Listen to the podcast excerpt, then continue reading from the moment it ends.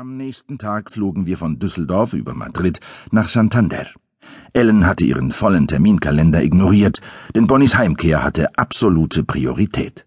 Den ganzen Flug über fand meine Freundin keine Ruhe. Sie rutschte unruhig auf ihrem Sitz hin und her, als hätte sie Pfeffer im Popo. Und wenn Bonnie doch krank ist, fiel ihr unvermittelt ein. Aber ihr Finder hat doch am Telefon gesagt, dass es ihr gut geht. Vielleicht wollte er mich nur beruhigen, wandte sie ein und schaute aus dem kleinen ovalen Fenster. Nach der Landung wurde Ellen noch hektischer, wenn das möglich war. Nicht auszudenken, wenn sie mich nicht wiedererkennt, meinte sie und hetzte zu den Gepäckbändern. Dann fuhren wir per Mietwagen die etwa 70 Kilometer nach Unkeda. Ohne zu zögern setzte sich Ellen ans Steuer und legte sogleich ein Mordtempo hin. Sie drückte aufs Gaspedal, dass mir schlecht wurde. Würdest du bitte etwas langsamer fahren? Du bist dabei, die Schallmauer zu durchbrechen, warnte ich sie nach einem meiner Ansicht nach sehr riskanten Überholmanöver. Wieso? Ich fahre wie immer, behauptete Ellen und wandte die Augen nicht von der Straße ab. Ich habe Tom gesagt, dass wir um 16 Uhr da sind. Ich wollte nicht mehr protestieren, ich betete nur, dass wir überhaupt noch ankommen würden. Und das taten wir zum Glück. Überpünktlich. Na gut, Kurz vor 16 Uhr erreichten wir das Dorf Unkeller. Mit kreischenden Bremsen brachte Ellen den Wagen urplötzlich vor einem zweistöckigen Steinhaus zum Stehen.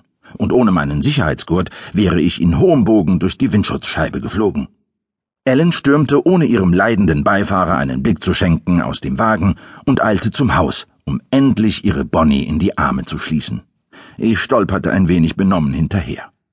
Sie brauchte nicht zu klingeln, weil die Tür wie von Geisterhand aufging und dann sprang ein kleiner Hund nach draußen und eilte auf sein Frauchen zu. Bonnie!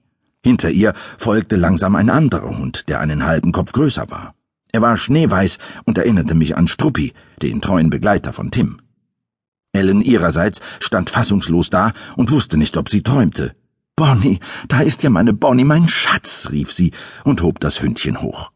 In diesem Moment fiel die ganze Anspannung der letzten Wochen wie ein Kartenhaus in sich zusammen. Ellen war nur noch glücklich. Während sie Bonnie streichelte und küsste und herzte, hielt ich mich im Hintergrund, denn meine Wiedersehensfreude hielt sich in Grenzen. Während ich Gott dankte, dass wir es unfallfrei hergeschafft hatten, bemerkte ich, dass mich der weiße Hund mit seinen großen Augen von oben bis unten musterte. Sein linker Schneidezahn stand leicht vor, und obendrein hob er seine rechte Augenbraue. Ich stutzte. So etwas hatte ich noch nie bei einem Tier gesehen. Sein Blick schien zu sagen, Hey, ich bin auch noch da. Jetzt erst realisierte Ellen, dass Bonnie in Begleitung war. Hallo, wer bist du denn? fragte sie sanft und streichelte den weißen Hund über den Kopf. In dem Moment löste sich Bonnie aufgeregt aus Ellens Arm und leckte ihrem Begleiter die Nase ab. Der knurrte zufrieden, und dann spazierten beide an uns vorbei in das Haus. Einfach so, als wäre es das Normalste von der Welt. Nun erst betrat ein weiterer Akteur die Bühne, und zwar ein Mann.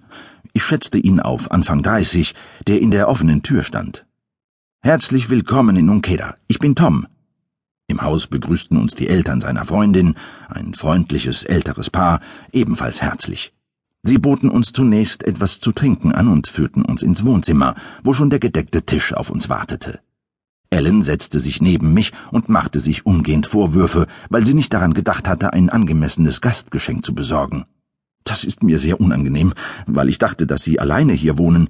Deswegen habe ich nur eine Flasche Düsseldorfer Kräuterlikör, die ich Ihnen geben wollte, sagte sie schuldbewusst und zeigte auf die Flasche Killepitch. Die werden wir gerne zusammen genießen. Vielen Dank, lachte Tom und stellte uns dann seine nette Freundin Lilly vor, die gerade aus der Küche kam. Sie war Chilenin.